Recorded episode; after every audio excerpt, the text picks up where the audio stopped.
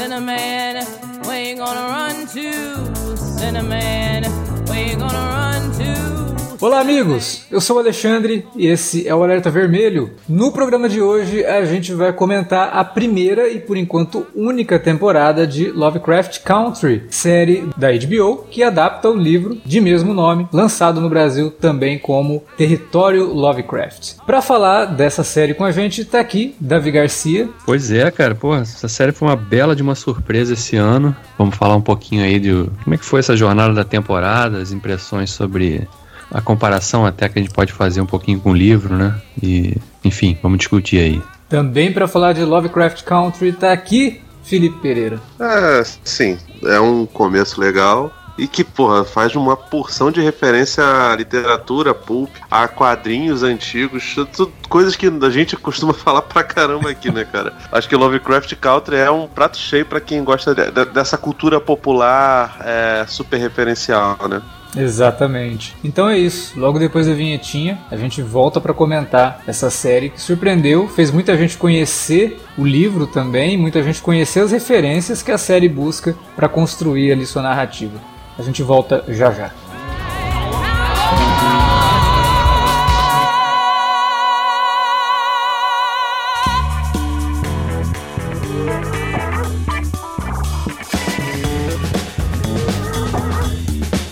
Agora ficou mais fácil ajudar o Cine Alerta a manter o conteúdo no ar e a produzir mais podcasts. Além do padrim.com.br/barra cinealerta, onde você pode escolher um valor e contribuir mensalmente e ainda participar de um grupo secreto no Facebook para ter acesso antecipado aos programas, você também pode nos ajudar toda vez que for comprar aquele livro, filme, quadrinho ou o que mais você estiver precisando. É só entrar em cinealerta.com.br/ofertas e conferir uma lista sempre atualizada das melhores ofertas disponíveis na Amazon e em vários outros sites. Você também pode encontrar produtos relacionados aos temas dos podcasts e o melhor, qualquer compra feita a partir partir de um link que você abriu no nosso site já garante uma ajuda pra gente. Ajude o Cinealerta a continuar produzindo esse conteúdo que você gosta. padrim.com.br barra Cinealerta ou faça suas compras a partir de cinealerta.com.br barra ofertas. Fique agora com o podcast.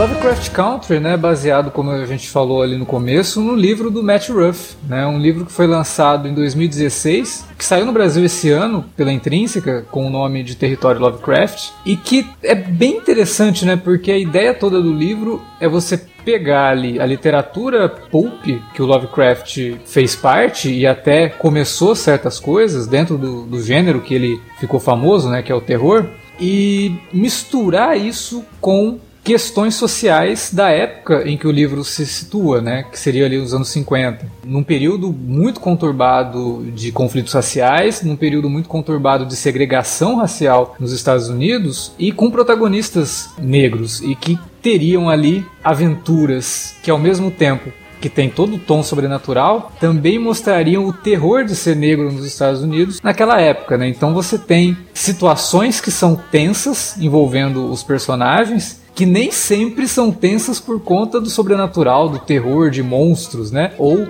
no caso, os monstros estão ali sim, mas os monstros são várias vezes os brancos que passam pela trama. E a HBO adapta agora essa série com produção desenvolvida né, pela Misha Green, mas com produção do J.J. Abrams e Jordan, Jordan Peele. Peele, né? Que até já começa aí até uma coisa que todo mundo fala, ah, o racismo não existe mais, o racismo acabou e não sei o que. A gente via, antes da série estrear, muita gente só falando do J.J. Abrams e do Jordan Peele, né? J.J. Abrams, é uma série do J.J. Abrams. O J.J. Abrams e o Jordan Peele assinam ali por conta de serem produtores executivos, mas quem realmente desenvolveu a série, quem tá com o nome ali em todos os episódios praticamente como roteirista, é a Misha Green. O trabalho de adaptação é dela, né? Então a gente tem até um caso que mistura racismo com um caso que mistura machismo também, né? Que deixa de citar a desenvolvedora da série, da adaptação, para poder citar o nome do J.J. Abrams, que, sinceramente, eu nem citaria o nome do J.J. Abrams graças a, a, ao que ele cometeu com Star Wars no final de 2019. Não, é, a gente deveria só, só falar vamos, pelo só menos vamos- só do Jordan Peele, né?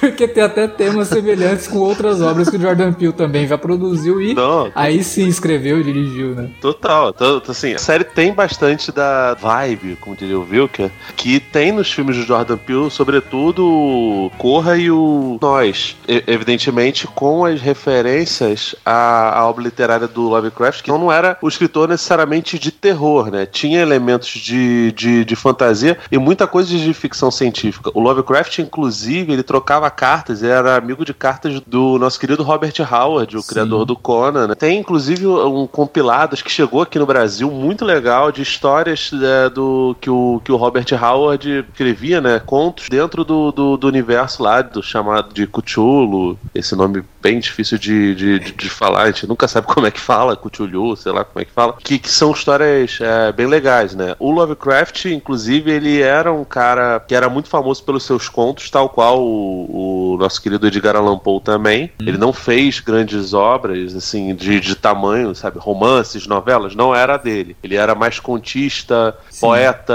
é, cronista, né? E, assim, uma das coisas que é importante falar, é, até algumas edições de histórias aqui no Brasil têm destacado isso no material anterior aos contos. O Lovecraft era um cara de uma personalidade muito complicada. Ele teve uma, uma vida extremamente conturbada. A família dele era rica e depois ela, ela entrou em declínio. Ele tinha que ficar viajando. As, as histórias dele se passam todas no sul, que eram para onde ele tinha que, que, que viajar. E a carga dramática é, racista que a série traz e que o livro do, do Matt Ruff traz também um bocado desse, de- dessa misoginia e do racismo do próprio H.P. Lovecraft. Então, assim. A é, própria série isso, comenta isso. Isso não né? é à toa. No- logo no Exatamente. primeiro O- episódio isso- já é comentado No primeiro sobre essa episódio, questão. o, Isso. o, o personagem lá, o Atticus, fala muito sobre isso, e aí uma mulher pergunta pra ele, pô, mas o que você tá vendo, tá lendo o livro desse filho da puta? Ele fala, "Ah, as histórias são como as pessoas. A gente não precisa gostar de absolutamente todos os aspectos das pessoas, a gente não precisa gostar de todos os aspectos de uma história. E isso pra mim é, é fundamental. Eu tenho pra mim sempre a, a, a divisão do que é a obra do que, do que é o autor. Obviamente, levando em consideração que toda obra tem um bocado do, do, do seu autor, não necessariamente é biográfica, a gente tem que ter, ter isso em mente. O Atticus tem isso em mente e eu tenho em mente quando eu faço qualquer tipo de O análise. né? contexto O é tudo, território- né, cara? e, e- e, assim, é exatamente por esse contexto, Alex, que o território Lovecraft e a versão da, da, da HBO existem. Porque se não tivesse essa questão racial do Lovecraft extremamente complicada e que não se tem que é, passar pano de maneira nenhuma, Uhum. a série simplesmente não, não, não existiria. Eu, eu não li o livro, acho que o Davi chegou a, a ler um bom pedaço, né? Acabei lendo tudo. Ai, que, que maravilha. A maioria das pessoas com quem eu falei sobre o livro me, me, me desencorajaram de ler, cara. Eu fiquei até bolado porque eu tava querendo comprar pra poder, poder ler antes de, de, de gravar. Mas enfim, agora, de repente, com a série já acabada, eu pego ele em versão em Kindle e dou uma, uma, uma lida. Mas muita gente fala que, que a história não é tão boa no livro quanto é na, no, no seriado. E eu vi muita gente reclamando do, do seriado, não pelos efeitos especiais, que eu acho que até que são condizentes da maioria, alguns realmente gritam um pouco no, no olhar, mas, velho, a gente vê Crise nas Infinitas Terras da CW, né, cara? É, não dá pra, pra ficar infinitamente superior, não tô nem, nem, nem comparando aqui, mas é, eu vi muita gente reclamando, não por, por qualquer questão de, ah, nossa, de ter problemas de, de, de abordagem racial, né? Mas porque acharam a série um pouco arrastada e um pouco problemática. Eu confesso pra você que eu achei o começo, pelo menos, muito bom. O piloto e aquela introdução que, que mostra 200 mil elementos de Lovecraft, de H.G. Wells, Nossa, tem muita de coisa ali. Verne, Você tá louco, de- tem de- muita tem- coisa. Tem, né? tem o primeiro jogador negro da, da, da MLB, da, da Major League Baseball, do, do- dos Estados Unidos. O cara que, se não fosse ele, dificilmente a NBA hoje seria tão abarrotada de, de jogadores negros, todos negros maravilhosos, por sinal, assim, que, porra, 80% Inclusive- dos jogadores são lá. Inclusive esse personagem que a gente nem vê o nome dele ali, tem até um filme, né? Com o Chad, Chadwick Ex- Boseman, né? exatamente. Ele fez a É, história é. desse, A desse gente, jogador. a gente não, Não, mas vê o tem- nome mas dele tá ali, mas citado. ele é citado várias vezes. Inclusive, toda a ideia desse do, do jogador, que é o Jack Robinson, ele é muito intrínseca à história do, do, do pai do Atticus, né? E do, do tio do Atticus, do George também. Que eles foram salvos quando criança no massacre de Tulsa, e aí a gente vê a HBO colocando o massacre de Tulsa em evidência novamente, que a gente já tinha visto isso em Watchmen, né? É, faz parte ali de, de, de todo o background que a gente assistiu em Watchmen. E que eles foram salvos por um cara com taco de beisebol, eles comparavam esse cara com o Jack Robinson, né? E a gente vai depois ao longo da série descobrir quem que é esse cara. Uma virada até bem legal, é, que a série mostra ali, que eu acho que até busca referências em outras histórias de viagem no tempo, que eu, que eu gostei bastante. O que me chamou bastante atenção na série, e talvez deve ter chamado a atenção de vocês também, né? O Felipe tinha falado de que a série tem muitas referências à literatura pulp, a quadrinhos e tudo mais. Só que como ela é uma obra audiovisual que está adaptando um livro, ela não se limita só às referências literárias, né, tanto de quadrinhos como de, de- da literatura pulp. E ela faz os episódios, como cada episódio tem um tom diferente, isso me atraiu muito na, na série, porque apesar de a gente ter uma história ali sendo contada, cada episódio ele desenvolve essa história maior, mas ele funciona como uma história fechada. E cada um desses episódios referencia alguma coisa, assim. Ele tem um tom diferente do outro. Então a gente tem episódio que é episódio de Mansão Assombrada, a gente tem episódio que é terror oriental, a gente tem um episódio que é pulp no, no- no estilo é, Indiana Jones, por exemplo, né, Doc Savage, Indiana Jones. A gente tem episódio de viagem no tempo, a gente tem episódio de ficção científica mesmo, assim, com umas viagens muito doidas falando de multiverso. Então, cada episódio traz referências que são do audiovisual de filmes desses subgêneros, né? Então, no episódio de ficção científica, a gente vê muita coisa da ficção científica do cinema dos anos 50, dos anos 60. No, no caso do episódio de terror oriental ali, porra, não tem nem como não enxergar as referências aos filmes de terror japoneses. E até um pouquinho de hentai, né? Porque o personagem tem um monte de tentáculo ali e tal. Isso faz parte bastante da cultura japonesa. Tá de sacanagem. Ué, por que não, né? E os dois primeiros episódios, que são episódios ali que funcionam mais como uma continuidade um do outro, são talvez os que mais fazem referência ao clima das histórias do Lovecraft, né? E que vão dar o tom depois pro resto da série. Mas esses dois primeiros episódios, que eu gosto bastante, eu acho o segundo tanto problemático ali, eu acho que sei lá, eu vejo alguns probleminhas de narrativa no segundo episódio, mas o primeiro que introduz os personagens, introduz o conflito, né, que é a questão de você ter esse personagem, o Atticus, indo atrás do pai, que com, com quem ele nunca teve um bom relacionamento, e quem ajuda ele é o tio George, né, que é um personagem extremamente cativante, que a gente conhece logo no comecinho do episódio, numa cena muito bacana dele com a esposa.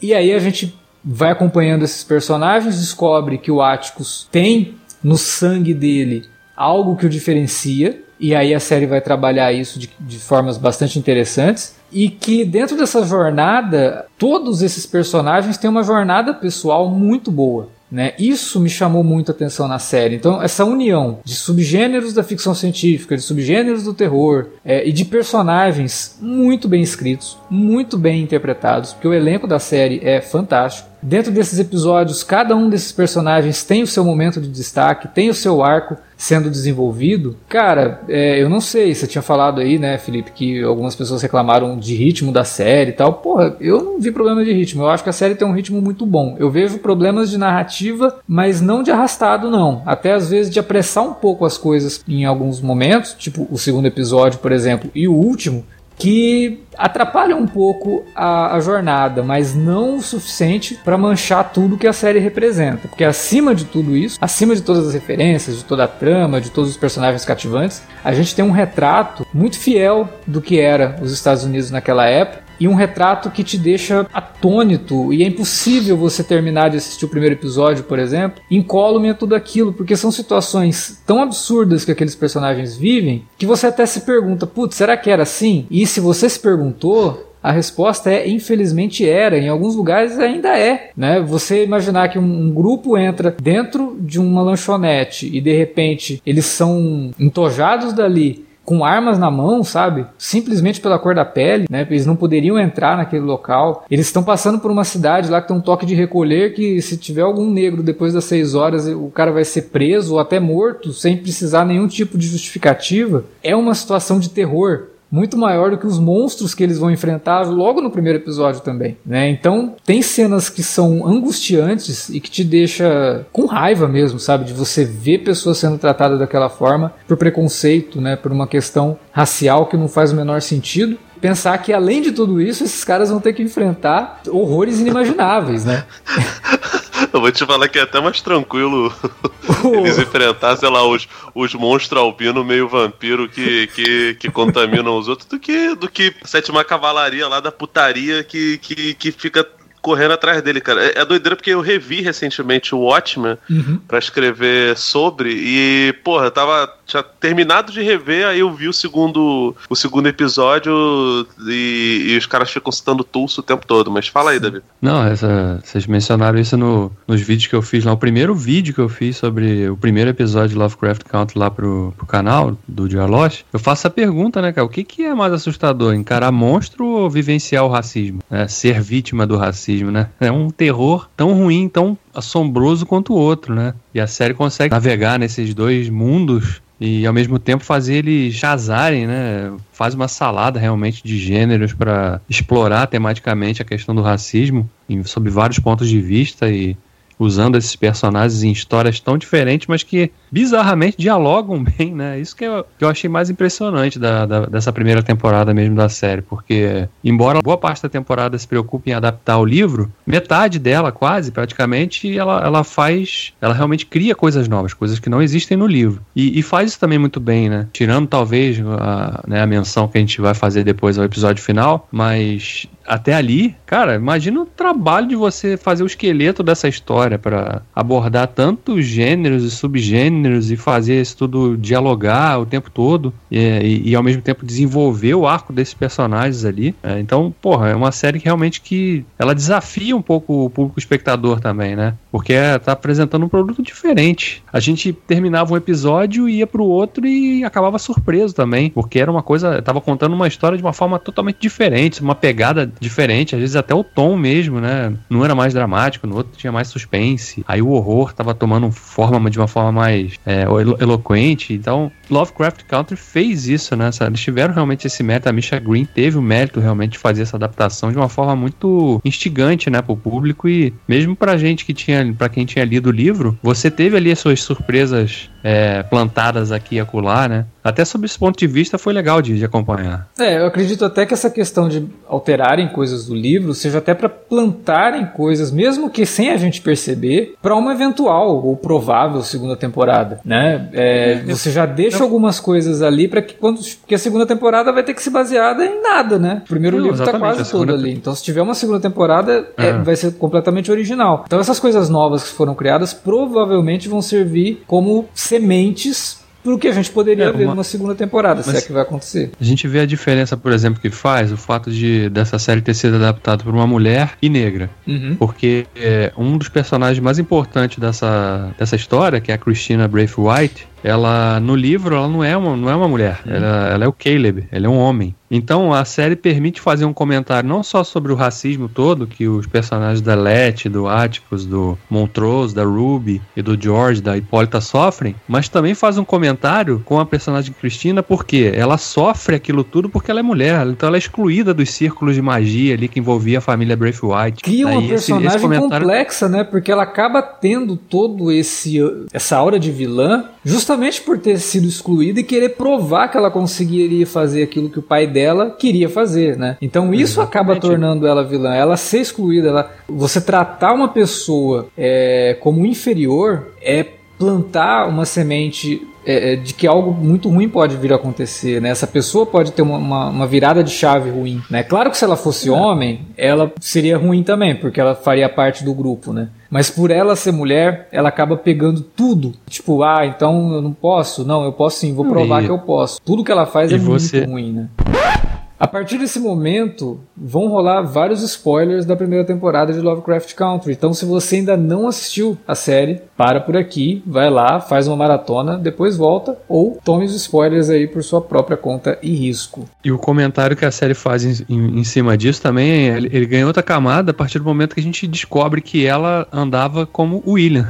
eram, dois, eram dois personagens num só. É, que foi a né, virada mais previsível assim que eu, que eu vi na série. Que desde a primeira aparição do, do é William, eu, cara, é, é, ela, né? Porque ela fala, logo no, no, no segundo episódio, é, alguém chama ele de boyfriend dela, né? Aí ela para assim, dá um sorrisinho e fala: É, ele é um boy é. e às vezes é um amigo. Quando ela fala isso, já dá a entender que tem um negócio esquisito ali, né? Porque é, é. quando ela fala isso, eu, eu, entendi dessa forma. Às vezes é, ele é um menino, né? Às vezes ele é um boy mesmo. Então, tipo, essa, era essa percepção talvez fique mais clara realmente para quem não leu o livro. Porque como eu li, eu já tinha lido metade do livro até ali, uhum. e no livro o William é realmente um personagem. Ah, não tá. tem essa virada da série. Então, né? Imaginei que eles estivessem seguindo aquela, aquele plot mesmo. Então, quando surge a revelação, eu fiquei surpreendido de fato. Putz. Por conta da influência do livro. É, pode né? ser que eles tenham pego é... um pouco pesado a mão ali na, na, logo no começo, porque a série, logo no, na, no segundo episódio, faz muita questão de mostrar ah, que eles nunca, nunca estão juntos. Fica uma coisa é, até meio feitiço de Áquila, porque parece que ela só aparece à noite e ele só aparece de dia. É. Pega o segundo episódio para você ver, você vai ver que todas as aparições dela são à noite e todas as aparições dele são de dia. Então fica uma coisa meio assim, falei, cara, é o mesmo personagem, né? Ela é esse cara. E aí demora, né, depois para revelar isso. Que é um episódio muito bom, no inclusive. Original, no cast original era para ser o filho do Rudiger Hauer fazer e a filha da Mas não conseguiram, infelizmente, né? 21 drums and a old bass hunt and somebody beating on a ding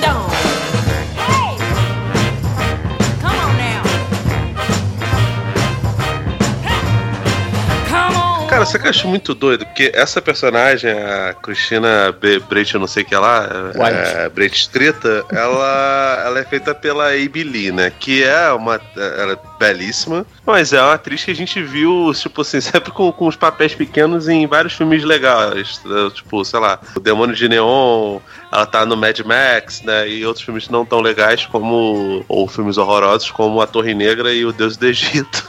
e geralmente ela é só a figura bonita, magrinha, sabe? O corpinho bonito que, que, que serve a trama.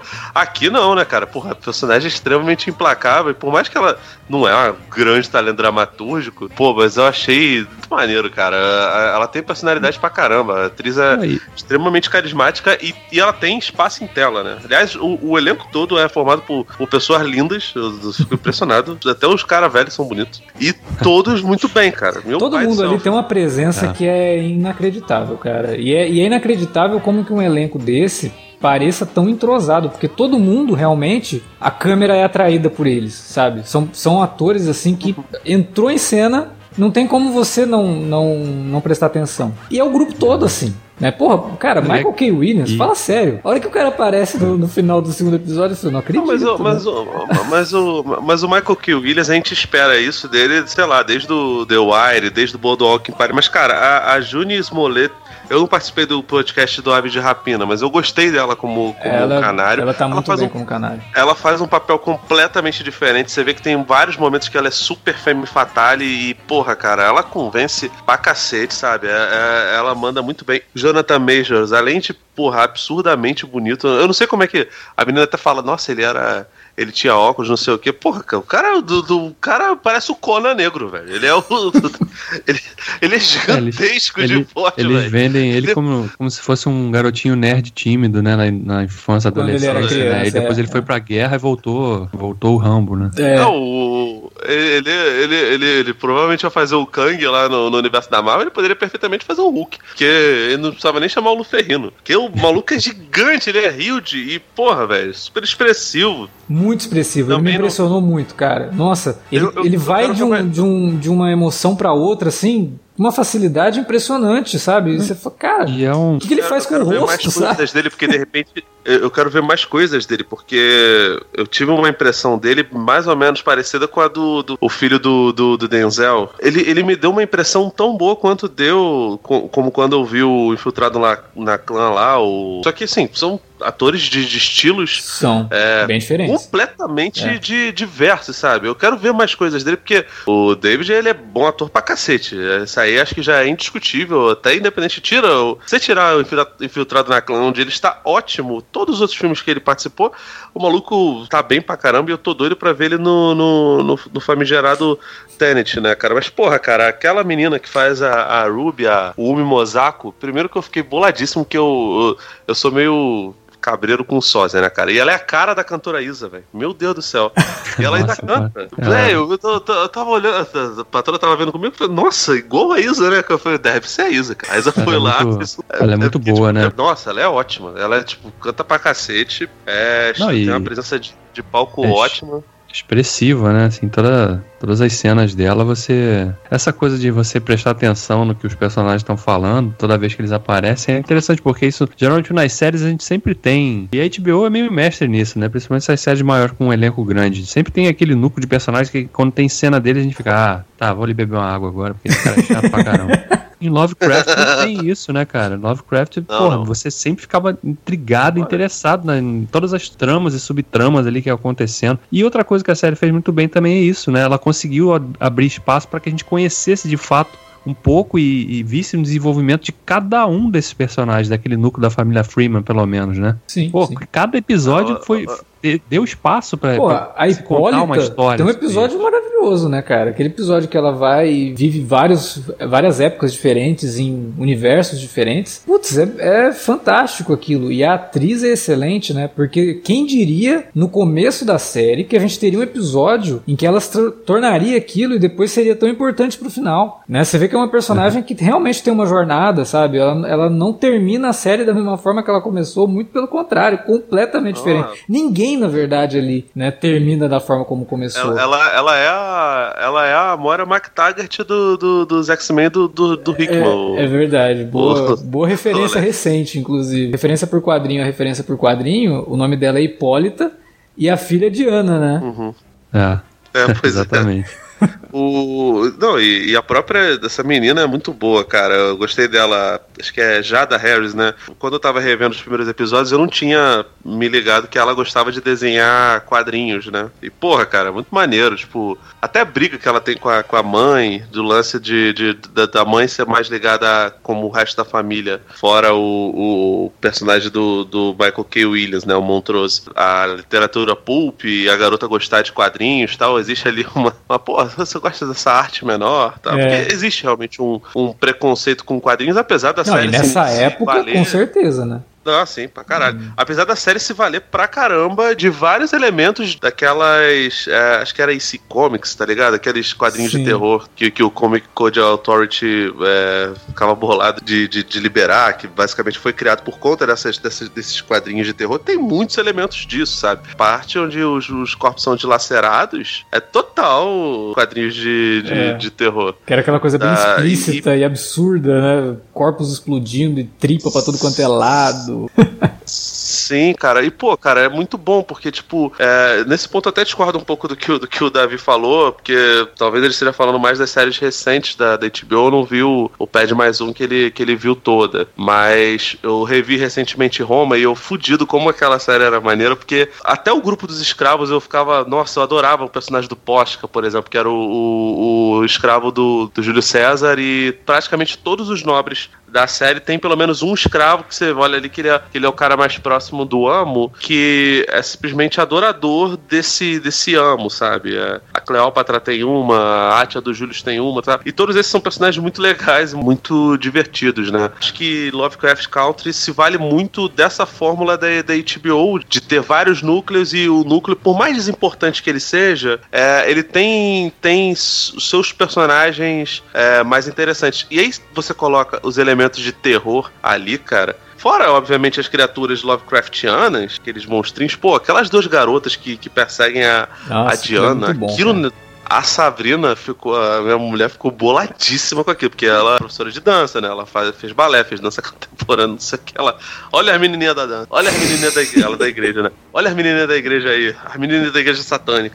E não sei o que. Pô, aquelas crianças, meu Deus do céu, o, o aquilo é, é, o, é o nós total, né, cara, do Jordan Peele, velho. Eu tava esperando o momento que eles iam roubar a Diana e levá-la pro, pro, pro subterrâneo pra, pra ficar lá com a Lupita Nyong'o. Que nervoso que dava, cara. Um negócio. O Rick Gervais, a gente brinca que faz um humor de constrangimento. Isso aí é um, um terror de, de, de ai, aflição pra cacete, cara. E, porra. É muito bem feito, né, cara? A direção de arte, nesse caso, faz muita diferença, né? Porque a figura das meninas é, é assustadora demais e é muito bizarra, né? Não tem como você e, ver aquilo e não ficar incomodado. Né? Não, e você fica com medo, mas elas não, não, elas não praticam nenhum ato de violência até o final do episódio. É. Você, não vê. você só fica, fica imaginando o que, que, vai acontecer quando elas pegarem não, a aquela, menina, né? Aquela cena que a Diana tá num, num, num, beco na bicicleta e a gente vai vendo as duas se aproximando por trás e a, e a gente só vê a mão com aquela garra meio de Fred Krueger ali se aproximando dela. Falando, caralho, cara, tem que ser bom para fazer isso funcionar assim na, na tela, né? É, não. É, e assim, e a gente teve um episódio, por exemplo, que ele é todo aventuresco, né? Todo com cara de Indiana Jones. Os personagens até usam umas roupas assim, meio de aventureiro a lá Indiana Jones e Doc Savage. E a trilha sonora faz referência a Indiana Jones. Que é aquele episódio que eles vão lá para aquele museu, né? E aí precisam entrar lá uhum. no subterrâneo do museu e passam por aquela ponte que remete imediatamente àquela cena do, do, da última cruzada. Toda a questão de você ter armadilha armadilhas que né, se armam e aí você tem que colocar um negócio de espelho para é, revelar um negócio. Porra, aquilo é muito de aventura pulp, né? A gente vê isso em Indiana Jones, a gente vê isso em jogos como Uncharted, por exemplo, que fazem muito uso desse, desse tipo de, de aparato para poder construir a história. E o episódio é todo bem divertido, ele não, não parte tanto pro lado do terror. Tem ali algumas coisas que vão pro lado gore, mas é um episódio completamente diferente disso. Né? Ele não te assusta, ele é um episódio para você. É como se fosse uma matinê mesmo. É um episódio de aventura de matinê. E é muito bom. É muito legal ver aquilo. E, e nada soa fora de propósito. Né? A série utiliza essas referências para contar a história e não soa simplesmente como um, um, agrado a quem é fã desse tipo de história. É porque aquele momento da história precisa desse tipo de referência e esse tipo de referência casa perfeitamente com a trama que está sendo contada. A gente tem o um episódio da personagem da Jamie Chung, né, que é a menina lá que o Atticus conhece na, na Coreia, quando ele vai para a Guerra da Coreia,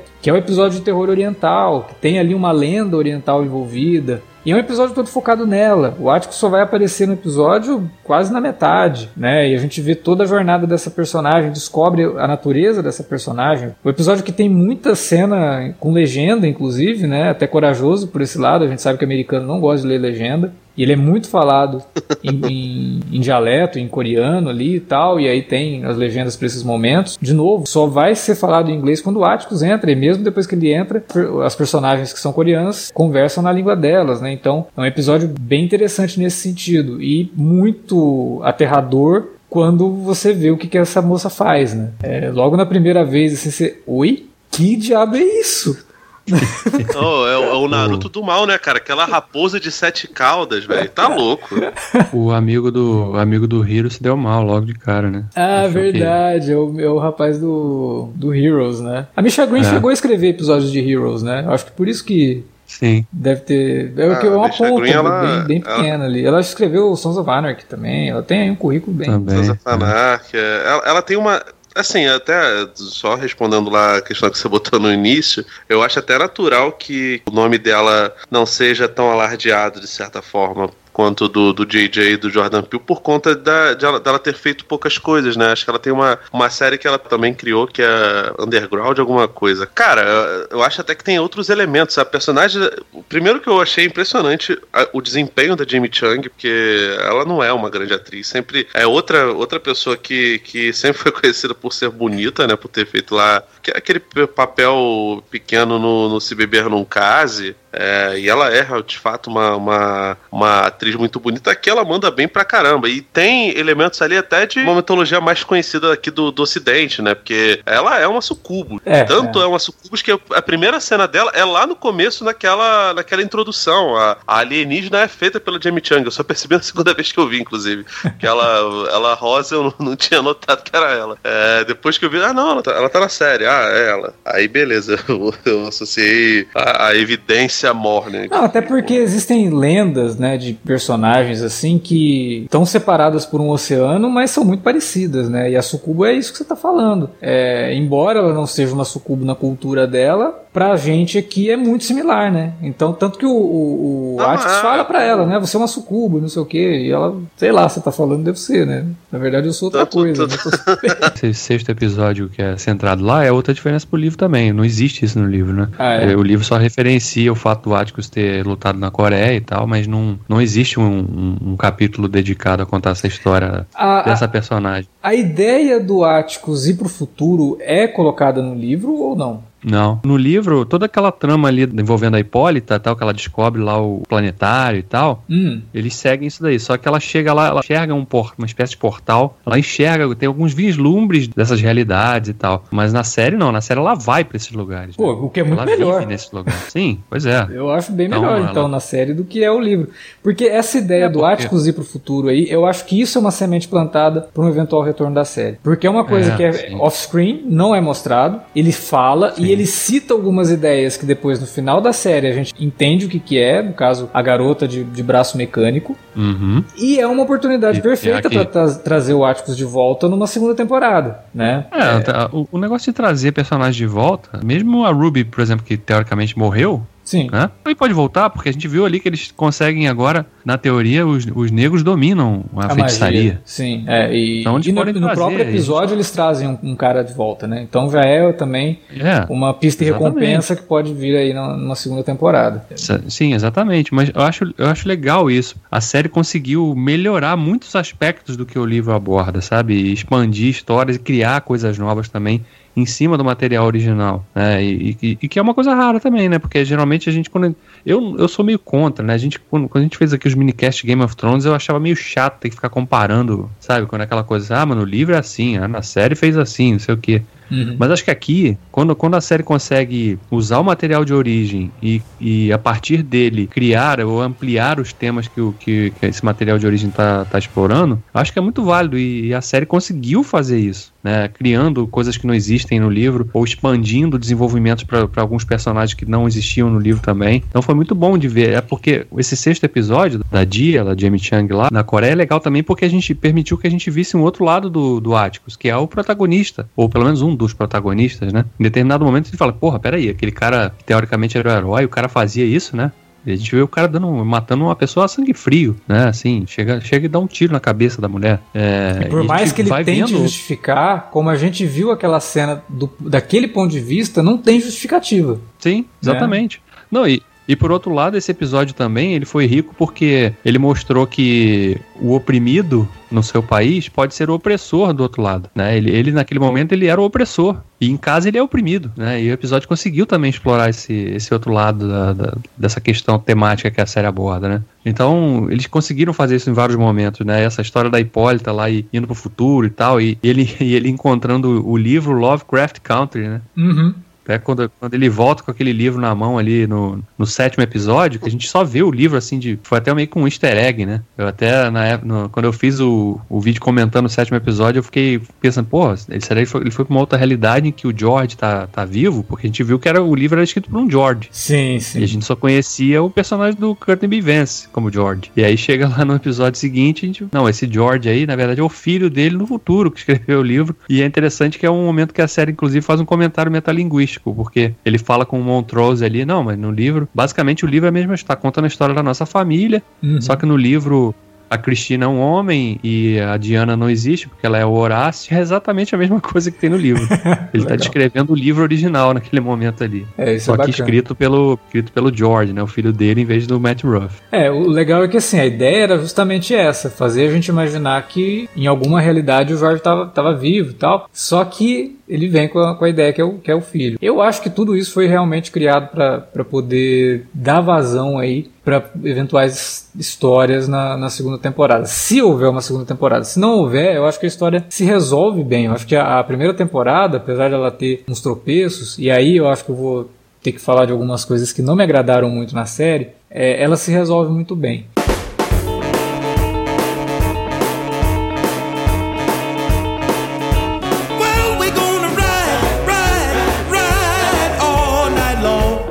Quando eu falo de tropeços, é, são momentos ali que eu acho que a série se perde um pouco e para tentar retomar, ela faz uso de muita conveniência de roteiro. Por exemplo, eu acho que ela tem regras demais que são expostas durante toda a temporada, envolvendo magia, envolvendo o que os personagens podem ou não podem fazer. Só que quando a trama necessita que o personagem faça determinada coisa, mesmo que tenha sido dito anteriormente que ele não pode fazer, a série arruma uma desculpa para fazer ele, ele, ele conseguir. né? Então, existe um selo na casa que a, a Letty compra, que é feito logo no episódio ali que a gente vê que a casa é mal assombrada e tal, que vai uma feiticeira lá, faz um selo na casa para não deixar nada que envolve magia entrar na casa. Só que aí você tem uma sereia que sobe pra casa ali e nada acontece com ela. Você tem todos os personagens que já tiveram contato com magia e que estão até sob efeito de magia entrando dentro da casa quando bem entendem, né? Então como que funciona essa regra? É só pra quem faz magia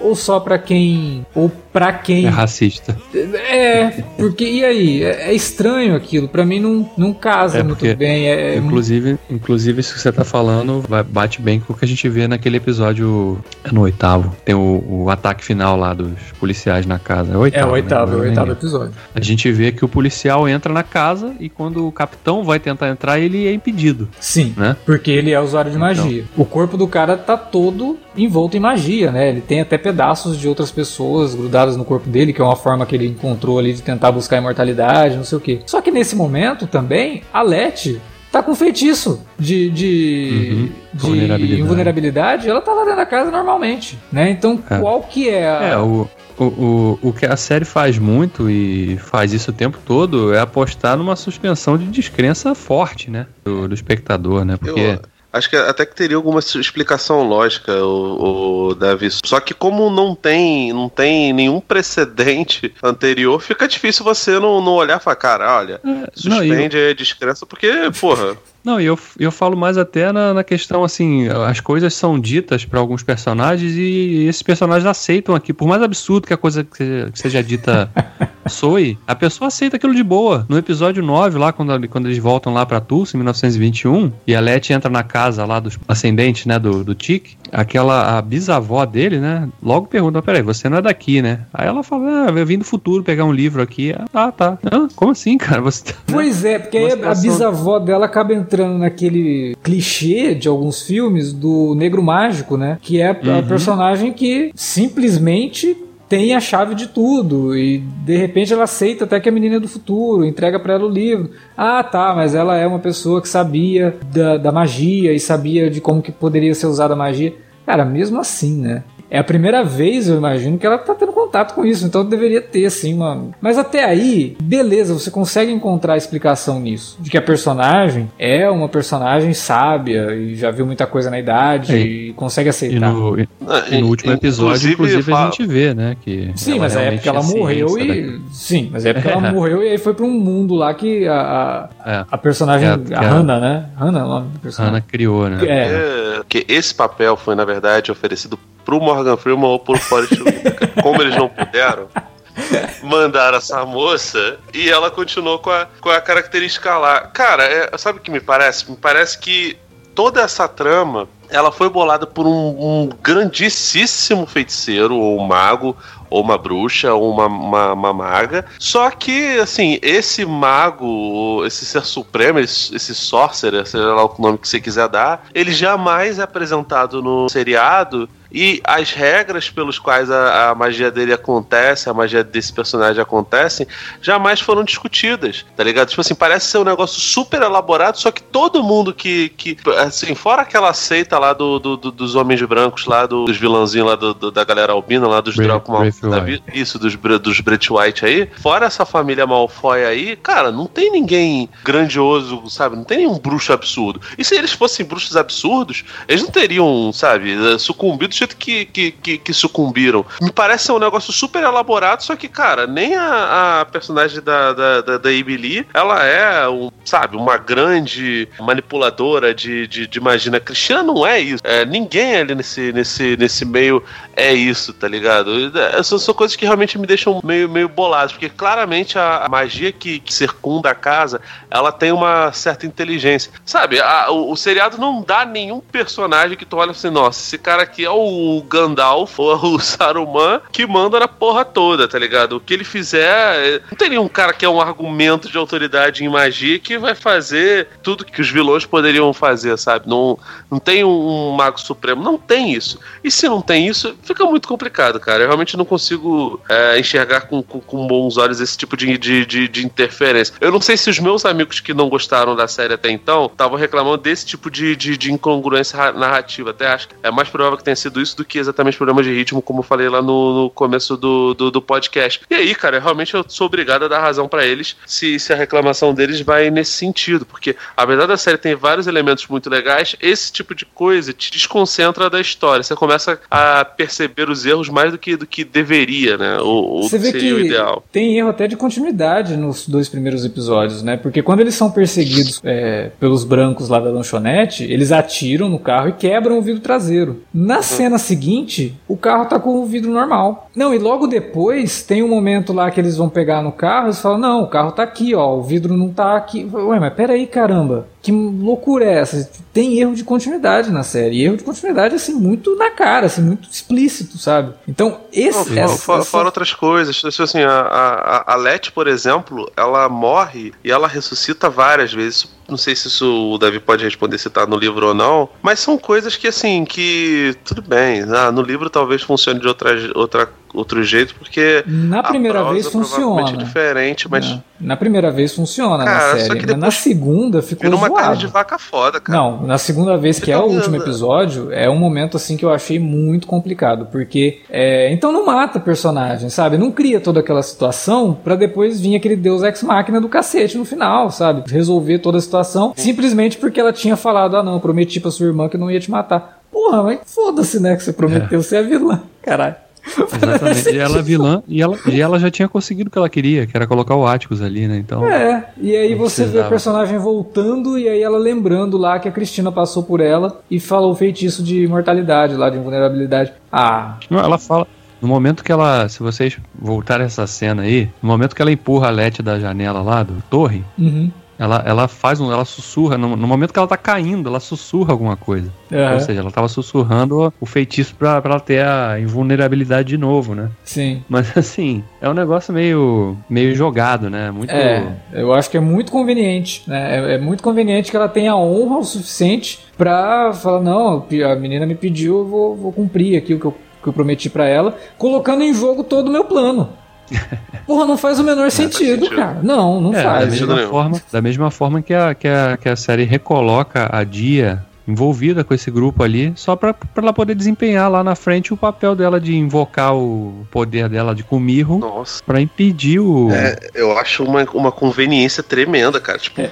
cara, não faz sentido ela tá, ela tá ali, tipo, a Letty tem um- uma crise de ciúmes ali, daqui a pouco, aquela cena deles no carro, cantando junto, a, a, a, a, Gia cantando, inclusive. Sei como ela descobriu aquela porra daquela, daquela Não, música ela gosta de cultura estavam- americana, pô. Isso vai mostrar no episódio que ela aparece lá. Tá, cara, É, porra, É, mas velho, gente pelo amor de Deus, a personagem, a personagem é. É. super tímida, sabe? Isso não faz sentido nem com a, com a, com a personalidade dela, tá ligado? Oh, não, vamos cantar, só faltou ela falar, "Oh, vamos cantar aqui essa música, é porque eu gosto de, de coisas americanas. Porra, não, cara, pelo amor de Deus. E, e assim, a aceitação que tem, não faz sentido, né? Eu lembro do Michele Rodrigues aceitando a filha do. a- o filho do, do Vin Diesel lá no Velozes e Furiosos. A gente falando, nossa, quanta maturidade, né? Porque isso nunca aconteceria aqui, tá ligado? Independente de ser homem, de ser mulher, pelo amor de Deus, cara, você não vai aceitar.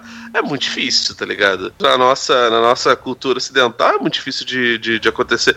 Isso daí, a forma como a, a Engole isso é, é muito bizarro. Como a Letty fica ressuscitando pra caramba, eu acho que eventualmente numa segunda temporada de Lovecraft Country eles vão ressuscitar o personagem do, do, do, do Majors, cara. O Atticus vai voltar. Você pode ter certeza. E aí, cara, me irrita muito quando eu fui rever os primeiros episódios. A forma como o tio George morre e como ele não volta. Porque, porra, cara, por que, que ele. Por que, que volta a Letícia e não volta o tio George? É porque a Letícia é um- uma estrelinha em ascensão? É uma atriz que, que, que tá na crista da onda? Não, é porque Ah, isso é explicado lá no episódio. Ele coloca o feitiço de retorno só em uma pessoa. Tanto que ele coloca nela e ele fala: se você me ajudar, eu ajudo teu tio. Né? Então, primeiro tem que fazer o, negócio funcionar, depois eu ajudo teu tio, mas eu vou ajudar ela. Pra você ver que eu tenho o poder de trazer de volta. Então, assim, isso daí não é Sim, incongruência. só que- Isso é explicado na série. Sim, só, Agora- que, só, que, só que isso aí, o, o problema pra mim é a banalização da, da, da situação. Porque, porra, beleza, você- eu vou, vou usar um exemplo que tem nada a ver com isso daí. Dragon Ball tem uma, um precedente pra você ressuscitar as pessoas. Aliás, vários precedentes. Agora, quando toda vez que o, que o Goku morre, as esferas do dragão ou mudam de, de, de configuração pra poderem ressuscitar o Goku, ou alguém dá a alma pra ele, ou faz esse negócio todo, quando isso acontece, você tira a força do sacrifício dele, tá ligado? Você tira a força do, do- do- do- da- das duas mortes que ele teve durante a, a saga Z e você banaliza a morte dos outros personagens Sim. também, não, sabe? eu concordo. Eu concordo. Então, assim, a, a- a partir do momento que a Letícia ela tem isso e, porra, eles ficam, ficam eh, esticando esse lance do, do, do feitiço o tempo todo, para sempre que tiver uma porra de uma situação de perigo, ela tá acontecendo lá, você passa a, a, a deixar de torcer pra personagem. E é uma personagem carismática. Não precisa disso. Journey Smollett é ótima. Bem, eles queriam ser fiéis ao livro. Cara, o Davi falou que tem, tem inúmeras Não, é, alterações George- em relação ao Cara, livro. o George chega vivo ao final do livro. Você já vê que é uma mudança bem drástica. É, né? Eu esse tipo de eu- eu- decisão, Eu nem, eu nem acho que é tipo- ruim o personagem morrer, sabe? Eu tô, eu tô de boa quanto a isso. Eu acho que o George A volta numa segunda temporada. A gente viu que existe um outro George numa outra, numa outra realidade. O fato da Hipólita citar o multiverso já também é uma dica, né? Do, que, Sim, do tipo é- de cenário de para explorar. né? Exatamente, exatamente. Por isso que a gente É, e- dificilmente e não vai coisa, ver, né? inclusive a própria personagem da Cristina. A gente pode ver uma outra versão dela também. E aí que talvez eu já fico com um pouco de receio de uma segunda temporada. Eu acho que termina aí, entendeu? Contou a história, teve ali seus problemas de percurso, mas o que a série discute, legal, né? as coisas que são discutidas ali, a questão do racismo, aquele momento particular dos Estados Unidos, os paralelos que esses, que esses momentos acabam criando com o que os Estados Unidos estão vivendo hoje, não só os Estados Unidos, mas o Brasil também, mas nos Estados Unidos a gente viu uma efervescência de movimentos esse ano, né? Então é, é importante, faz com que a série seja importante. A gente não É, pode, o- daqui um ano, voltar para essa série e resumir tudo a isso a problemas de roteiro, a, a- a- a- a momentos é, preguiçosos de trazer personagem de volta, sabe? Ah, cara. Então, assim, talvez É. seja melhor que não tenha, né? Porque eu acho que o- É, eu- a missão das, que a série tinha pra cumprir, ela cumpriu muito bem. Mesmo com Eu, todos esses sinceramente- problemas de percurso. Eu sinceramente acho que a HBO não vai renovar a série, cara. Eu acho que estão tendo as discussões lá e tal, né? A Misha Green deve estar apresentando as ideias que ela tem pra fazer uma segunda temporada e tal, mas eu acho que não vai voltar não, porque a audiência não foi assim tão grande, né? Hum. Ela teve, teve uma audiência razoável, mas não foi assim tão grande, Teve né? uma Parece grande expectativa, né, Davi? Mas pelo visto realmente não foi, não, não atingiu, né? a série começou muito bem em termos de, de audiência pra HBO, né? Padrão HBO, mas foi caindo também, né? À medida que A impressão que eu tenho é que se ela fosse lançada algum tempo antes, durante a época que as pessoas estavam levando a série realmente a quarentena, ela já estava mais do que, do que renovada. Teria sido muito mais vista. Só que, pô, Eu acho que nem, aí começa a eleição não, cara. presidencial. Eu acho que a- também o fato dela refletir tanto dos problemas atuais, na questão do racismo, na brutalidade policial e tal. De- de- deixa de É. ser escapista, né? Exatamente, e, e num país que é tão dividido, né? Essa questão racial lá Não, é uma é, coisa o- muito mais. até mais forte do que aqui no Brasil, né? É, A gente tem que E- lembrar também, cara, que assim, esse ano de eleição lá, eleição presidencial, provavelmente, provavelmente não, vai ser um fiel da balança a questão como os dois presidenciáveis do, part- do Partido Republicano e do Partido Democrata, como eles lidam com, com, com a questão do Black Lives Matter, né? Como, como lidam com questão racial, com a com a violência é, policial, principalmente, que é um negócio que, que é muito muito aludido aqui na, na, na série. Realmente é uma Cara, série um que- dos que momentos fala mais respeito. catárticos da série é quando a gente vê um grupo inteiro de policiais sendo mortos. No, Sim. no oitavo No episódio, oitavo. né? Quer dizer, é um momento É. catártico e que você torce pelo bicho, É, cara. Claro. Tomara que. Então, assim, realmente não é de se Ah, espantar é- que a série é, tenha. uma coisa recorrente, né, cara? Porque no Não, tem. piloto tem tem, tem, tem, tem morte de. Tem, tem bichinho destruindo o policial. Policial, é, exatamente. Não, e outra coisa, cara, o desfecho da temporada é o quê? A Leti falando pra Cristina lá, agora a gente domina isso aqui, É. né? Vocês brancos não têm mais acesso. Fica até um tom de. Vai rolar um revanchismo, entendeu? Sim. Os negros vão se vingar de todos os. Vai ter o payback agora no- na segunda temporada, se ela existir. É. né? A gente vê, inclusive, isso através do que a Diana faz, né? Porque ela chega ali, ela, ela mata, ela não, não precisava fazer aquilo, mas ela faz. Primeiro, porque ela sabe que, o, que aquela mulher teve envolvimento com a morte do pai. E segundo, porque né, ela viu que ela fez a família dela sofrer, além disso também. Não, é, e ela Então- até brinca com a questão, pô, eles não aprendem, né? Que é o, o típico É. de todo herói. Não pode deixar. Deixa lá o cara pra morrer sozinho, né? Sem pensar que alguém pode surgir lá e salvar o cara. Então ela chega, não, vamos acabar logo com isso, né? E já mata Aí, a, a, a e- a-. A última cena, inclusive, ela também meio que, né? Agora a gente vai dominar o mundo, né? Que é- faz a- com o Shogu ali no, no luar ali, né? Lembrou até uma coisa meio Jurassic Park também, né? É, Tipo, agora os dinossauros vão dominar o planeta de novo. Então, aí aqui, aqui no caso seriam os negros que foram sempre oprimidos vão dominar o planeta agora, né? Porque eles dominam a magia, podem fazer o que quiserem. É hora de Exatamente, mostrar, é, de, de acender o fogo que tanto foi aludido. Então, imagina se essa é um- uma das ideias. Cara, qual que é a ideia pra segunda temporada? É. Ah, então a gente vai fazer isso, vamos mostrar um payback aqui. Pera- Peraí, Ah, a gente cara, tá num momento aqui falar. que. Não, não vai rolar, de- né? Não vamos fazer isso, não. é. É, lá. mi- Mira o que tá acontecendo com o Handmaid's Tale, cara. Não, não faz isso não, sabe? Deixa, deixa quieto, É. porque eu, eu sinceramente prefiro que, que não tenha. Se for, se for só pra justificar aquele braço, o braço ciborgue da, da Diana, sinceramente, deixa quieto, porque pelo amor de Deus, é, é- é ridículo. Gente, a gente sabe, ela teve contato com caixa materna e tá bom. Ela, Não, é isso já foi explicado também, né? Inclusive, né? Hipólita foi pra lá no futuro. O Atticus falou, ele foi, foi lançado do futuro de volta pro presente por uma mulher com um braço mecânico. Então Sim. a gente já sabe quem é que fez isso. Não precisa mostrar isso de novo depois. No, Ah, não. no...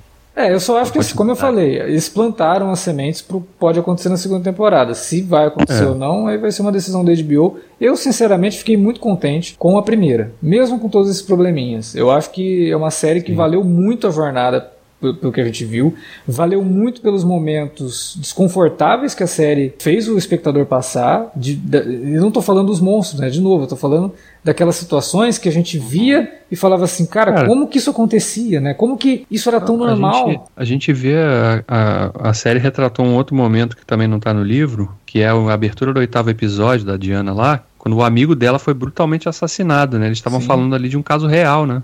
É. Um caso real que aconteceu em 1954, se eu não estou enganado. O garoto foi morto exatamente daquela forma, brutal, que é como a gente vê a Cristina É. pedindo os caras para fazer com ela, né? Não, Exatamente e- daquele jeito. Então você imagina que coisa terrível é, que a série está retratando, que aconteceu e acontece. Quantas histórias a gente não sabe, não tem acesso É.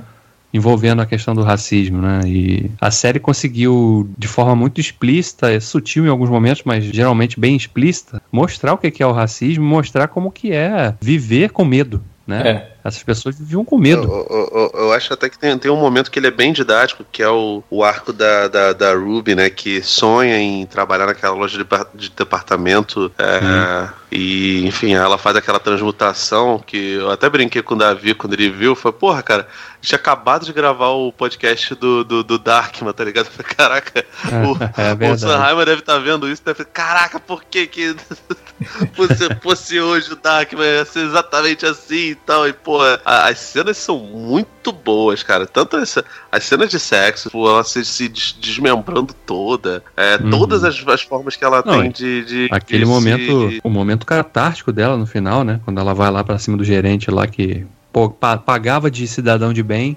Sim. Mas era um tremendo de um desgraçado filha da puta, racista. Não, e- é, se, se o cara paga de, de cidadão de bem, você pode ter certeza que, que boa coisa não tem ali, cara. Assim, eu, eu gostei pra caramba. Achei, esse ar dela é, é bom demais, apesar de achar que assim, tem, tem uns momentos que ela tem um, que ela flerta com uma é, síndrome de Estocolmo e acho péssimo a fala da, da, da Cristina lá, como vocês é, destacaram. O arco da Ruby eu acho que é o que mais, sim, sem fazer nenhuma piada com a situação dela, mas é o que mais tem camadas, assim, porque ela é uma personagem muito complexa. As Por que, que ela faz É. aquilo? Por que, que ela aceita aquilo? Né? Todo o lance Sim. dela se questionar, de falar, porra, não sei o que é pior, eu ser mulher ou ser negra dentro dessa sociedade, né? Se sujeita aquilo para poder vivenciar um pouco com dignidade. Mas aquilo é deprimente, né? Se você tiver que mudar de, de cor para viver É, com quando- dignidade, é uma coisa E- deprimente. e- e isso dialoga muito com, a- com o arco do Montrose, do Michael K. Williams, né? Porque ah, se a gente vê a Ruby se negando, né, ela, ela vive uma vida de negação porque ela se enxerga como, como alguém que ela nunca vai conseguir ser porque ela é negra. O Montrose vive o conflito dele nunca ter saído do armário, né? É. Que aliás, vê, ele- cara, ele é- eu, eu tô assistindo The Wire e aí você vê como Michael K. Williams é um ator excepcional mesmo. Porque em The Wire ele faz um, um homem gay também, né? Uhum. Mas, apesar dessa semelhança entre os personagens, são personagens completamente opostos. A relação que eles têm com a própria sexualidade. E o Michael K. Williams consegue passar isso no Montrose com o olhar, cara. Não é com a fala, não é com. É com o olhar. Você percebe que aquele personagem ele tem coisas ali Carregando. sabe, de muito tempo. O personagem dele aqui é muito complexo, muito bem escrito e ele consegue interpretar isso muito bem. Uma coisa que a gente não pode deixar de comentar também, e que eu acho que é um acerto bem legal narrativo, é como que a série utiliza depoimentos, poemas da época e tal, Sim. em alguns momentos dos episódios, né? São momentos muito interessantes, né? Porque eles não são expositivos, o personagem Eles são ilustrativos, são né? ilustrativos, os personagens estão vivenciando um momento determinado e ao fundo você está ouvindo um depoimento de uma pessoa que sofreu alguma coisa ou um poema famoso que fala Ou sobre uma música, né? ou uma música que está sendo declamada ali em algum porra muito legal. E o melhor de tudo né a série ela não busca te explicar o porquê que ela está fazendo aquilo É. e faz o espectador ficar curioso. Peraí da onde que veio isso? Então a pessoa vai lá na internet faz aquela pesquisa. Ah pô esse aqui é esse poema de tal figura. Ah isso daqui era depoimento de tal de um cara tal que então isso é muito interessante. E as referências que a série também busca principalmente no primeiro episódio, ao trabalho do Gordon Parks, né, que era fotógrafo e cineasta, né, o cara que inclusive depois dirigiu Shaft, mas que tem um trabalho de fotógrafo muito famoso e ele tem várias fotografias que são utilizadas como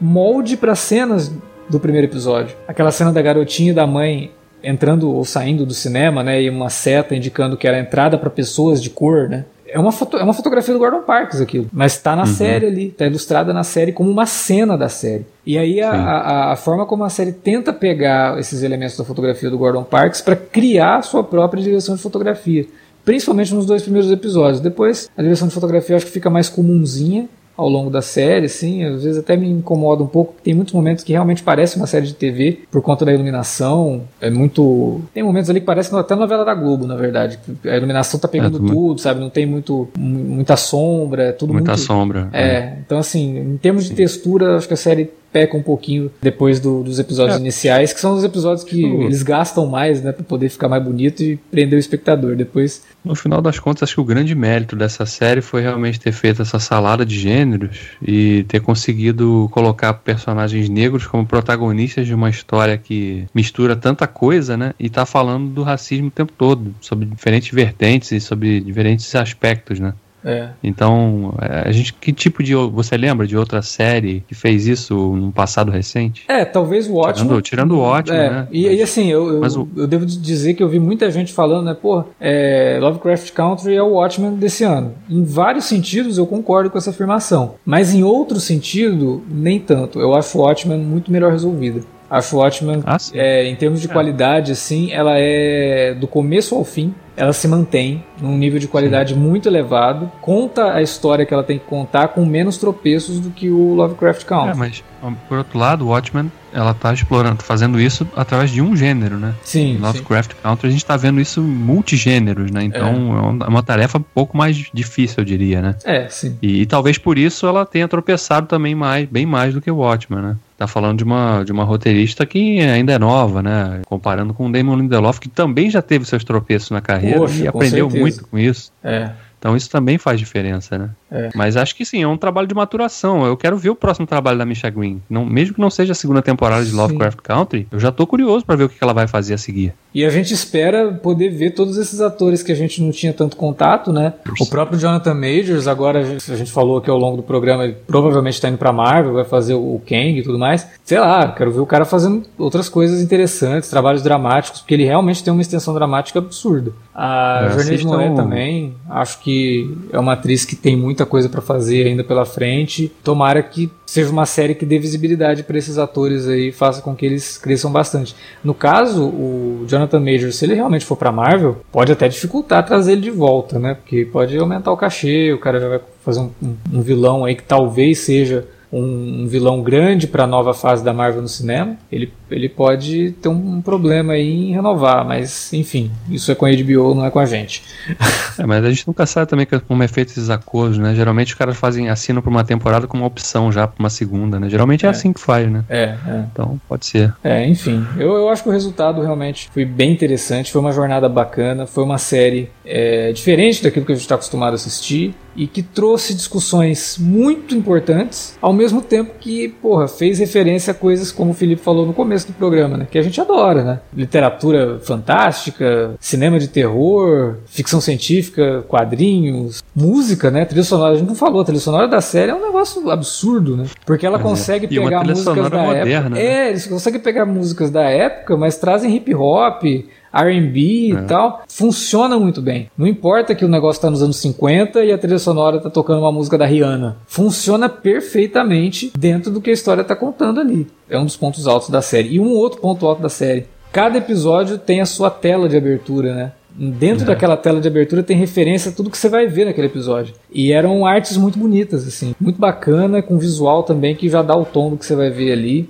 É uma série, cara, que esse ano aí a gente não vai ver e nem viu nada tão interessante quanto o Lovecraft Country. Pelo menos nada novo, né? Começado esse ano, tão bacana quanto, né? É nada tão inventivo nesse nível, acho que acho que não. É, pois é. Mas de fato, cara, eu, eu, eu- reitero muito o que você disse. Acho que a série tem muitas fragilidades. Eu seria até mais severo nessa análise. Acho que o final, então, ele evidencia pra caramba os, os erros e incongruências da, da, da temporada no, no, no geral. Só que tem muito elemento muito bom, cara. De certa forma, compensa, né? Eu, eu tenho um amigo meu que ele não consegue ver é, Westwood de jeito nenhum, sabe? Eu acho até que a última temporada realmente é- tá horrível, É, né, cara? não, Mas ele não gosta. Ele já, ele já não gostava na segunda. É, eu acho que Lovecraft Country tem tudo pra se esticar e ficando cada vez pior. Eu espero realmente que, que, que não tenha. Eu não sei como é que tá o Pad mais um lá, o, o tá Davi renovado. que viu. É, per mesmo foi mesmo renovado. vai ter segunda. Não, sim, sim, mas eu tô falando do, do- do nível de qualidade. Porque você, por exemplo, Ah, elogiou sim. pra caramba e, e pelo que você tá. Pela sua descrição, eu confio mais ou menos no teu gosto. É, a abertura que, que dá na série, né? Por ser tipo meio que o ano zero do, do, do Perry Mason, faz todo sentido que a série continue, sabe? Apesar de ter sido planejada para ser uma, uma, uma mini. Agora, é, realmente eu não, eu não vejo muito para onde pode, pode correr. E aí, se você vai trazer ressurreição de personagens, esse negócio todo, eu, sinceramente, preferi que, que não tivesse. No fim das contas, acho que, apesar de todos os problemas aqui e acolá, acho que quando a série acerta, ela acerta muito, Sim. né? Os erros não são tão gritantes quanto os acertos, sabe? Então acho que quando você coloca na balança, Os acertos É, pesam muito mais, com certeza. pesam muito mais, É. entendeu? Então a impressão que você fica da série é muito mais positiva do que, Sim. né, sabe? Ah, fez a prova aqui, pô, 2 mais 2 botou que é 5, mas aí fez uma, uma equação física quântica aqui e acertou. Então, porra. Falando em equação, né, teve até uma adaptação do famoso meme da Nazaré, né, com a, com a Hipólita. Exatamente.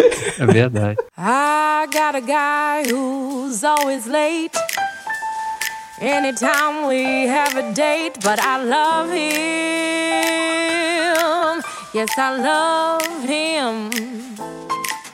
Bom, era isso que a gente tinha pra comentar sobre Lovecraft Country. A gente espera que vocês tenham curtido o papo, que vocês tenham gostado da série e, né, obviamente, falem aí pra gente o que vocês acharam dessa jornada pela primeira temporada de Lovecraft Country, aí na área de comentários ou no e-mail alertavermelho@cinealerta.com.br. Fala com a gente também nas redes sociais, facebook.com/cinealerta ou arroba cinealerta no Twitter. Utilize as redes para divulgar o nosso conteúdo. Só deixando um jabá, o Davi e a Juliana fizeram vídeos de cada episódio, né, Davi? Sim, a gente fez, a gente já fez uma cobertura, a gente nunca tinha feito isso, né, no canal, lá no Do Lost no YouTube, a gente fez um, um vídeo para cada episódio, a gente foi comentando à medida que os episódios iam sendo exibidos, então se você que tá aí ouvindo quiser conferir, dá uma passada lá. Pois é, aprofunda mais ainda a discussão e aí mais direta, né, episódio a episódio, com certeza abre muita coisa para ser debatida aí ao longo da primeira temporada. Então é isso, a gente volta daqui a 15 dias com mais Alerta Vermelho. Obrigado pela audiência, até a próxima.